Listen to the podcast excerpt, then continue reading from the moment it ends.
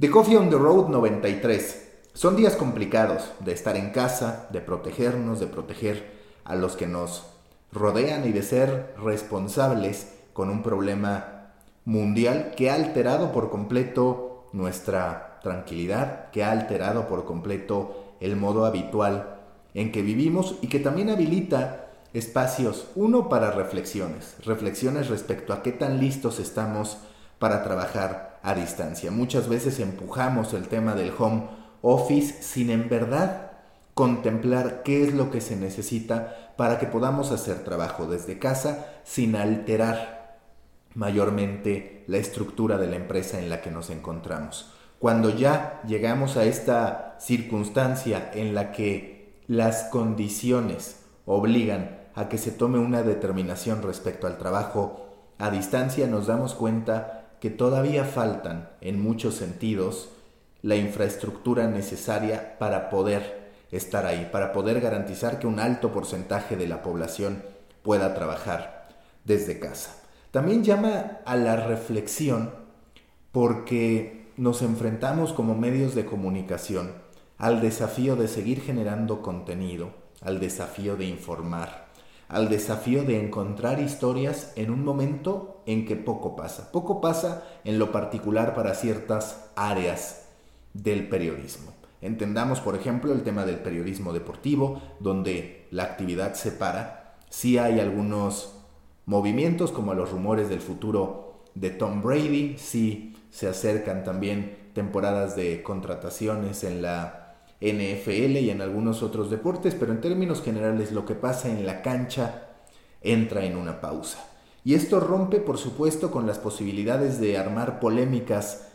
ya sean reales o ficticias, esto rompe también con la dinámica de estar dejando todo en las declaraciones de los jugadores. Se exige ir más allá. Y justo quiero aprovechar esta coyuntura para ir más allá, para entender qué es lo que pasa con los medios de comunicación, para intentar detectar cuáles son las prácticas que podemos destacar o de las que podemos aprender una vez que el mundo, esperemos, vuelva a la normalidad. Así que desde ahora y salvo los lunes que seguiremos con la cobertura de The Coffee, mientras estemos con el tema del coronavirus y esta situación extraordinaria de medidas que buscan ayudar a que la mayor parte de la población se mantenga sana, estaré dedicando cada uno de los días de, de coffee, insisto, salvo el lunes que tendrán las pláticas habituales, al análisis de lo que pasa con los medios de comunicación. En México, ¿cuál es uno de los ejercicios más destacados? El que está haciendo una vez más animal político en términos de verificación de datos. ¿Qué hizo? Pues utilizó directamente su fuerza junto con la de Animal MX para terminar presentando un proyecto al que llamó Coronavirus Facts y que tiene que ver directamente con estar verificando, como lo hizo durante las anteriores elecciones si la información que se está generando en torno al coronavirus es real o falsa. Habla animal político de tres componentes actuando. Animal político, como ya se los mencioné, animal.mx, que es el medio de, pues llamémosle cultura pop para audiencias más jóvenes, parte del grupo de animal político, y el sabueso, que desde siempre ha sido la sección con la que verifican información. Entonces lo que podemos encontrar en esta sección especial de Coronavirus Facts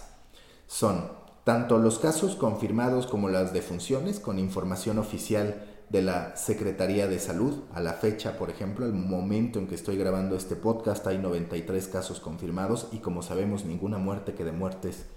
vamos a hablar en un instante y lo que podemos ver son videos que son publicados en las distintas cuentas sociales de estos tres elementos involucrados, animal político, el sabueso y animal MX, en que podemos saber si ciertos temas son falsos o no. Por ejemplo, es falso que la cocaína combate el coronavirus. Se había esparcido el rumor y muchos estaban contentos con cierto humor respecto a que la cocaína pudiera ayudar a combatir el coronavirus. También viene la explicación respecto a que es falso que una persona haya muerto en México por coronavirus y es curioso que lo ponga animal político porque fue de los medios de comunicación que dio por hecho la muerte de José Curi, que es un familiar de Carlos Slim, que en efecto se encuentra delicado. Fueron muchos los medios, el primero en hacerlo fue eh, Raimundo Riva Palacio, que dieron por muerto a José Curi, lo que horas después se supo no era cierto, aunque sí se encuentra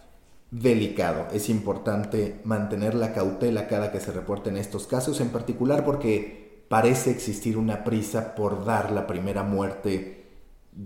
alguien, de una persona por coronavirus en México, lo que todavía no se produce. Insisto, hay 93 casos confirmados, ninguna muerte. Entonces, a partir de este sitio de Coronavirus Facts, esta sección especial disponible en Animal Político, es que ustedes pueden estar recibiendo información y darse cuenta sobre si lo que les está llegando en redes sociales es real, falso o manipulado también, porque ese es otro punto muy importante, donde no necesariamente hay una mentira de por medio, pero sí una manipulación de la información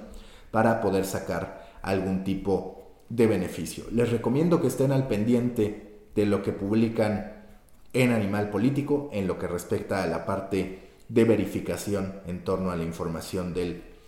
coronavirus y también que sean cautelosos con lo que consumen en redes sociales. Todos hoy estamos no solamente a través de las redes sociales, sino también de mensajeros, muchas veces en grupos familiares o de amigos, compartiendo información. Así como hemos de ser cuidadosos al momento de salir a la calle, de interactuar con la sociedad, tanto por nuestra salud como por la de otros, hemos de ser cuidadosos respecto a la información que compartimos, porque también es una manera de propagar el miedo o de propagar el optimismo extremo, que es otro de los lados, cómo logramos que la sociedad mexicana sea consciente de lo que está ocurriendo en materia del coronavirus y no se tome este llamado a mantenerse en casa como una invitación a simple y sencillamente irse de vacaciones, que es lo que está pasando en algunos centros turísticos. Yo los escucho mañana o incluso antes si surgiera más información respecto a medios de comunicación y lo que están haciendo durante este periodo, durante esta crisis llamada COVID-19. Recuerden que pueden seguir a Storybaker en el company page de LinkedIn, también que pueden sumarse al grupo en Facebook, a Proyecto Morona para pequeños creadores de grandes ideas y por supuesto suscribirse al newsletter de Muffin. Nos escuchamos en la próxima.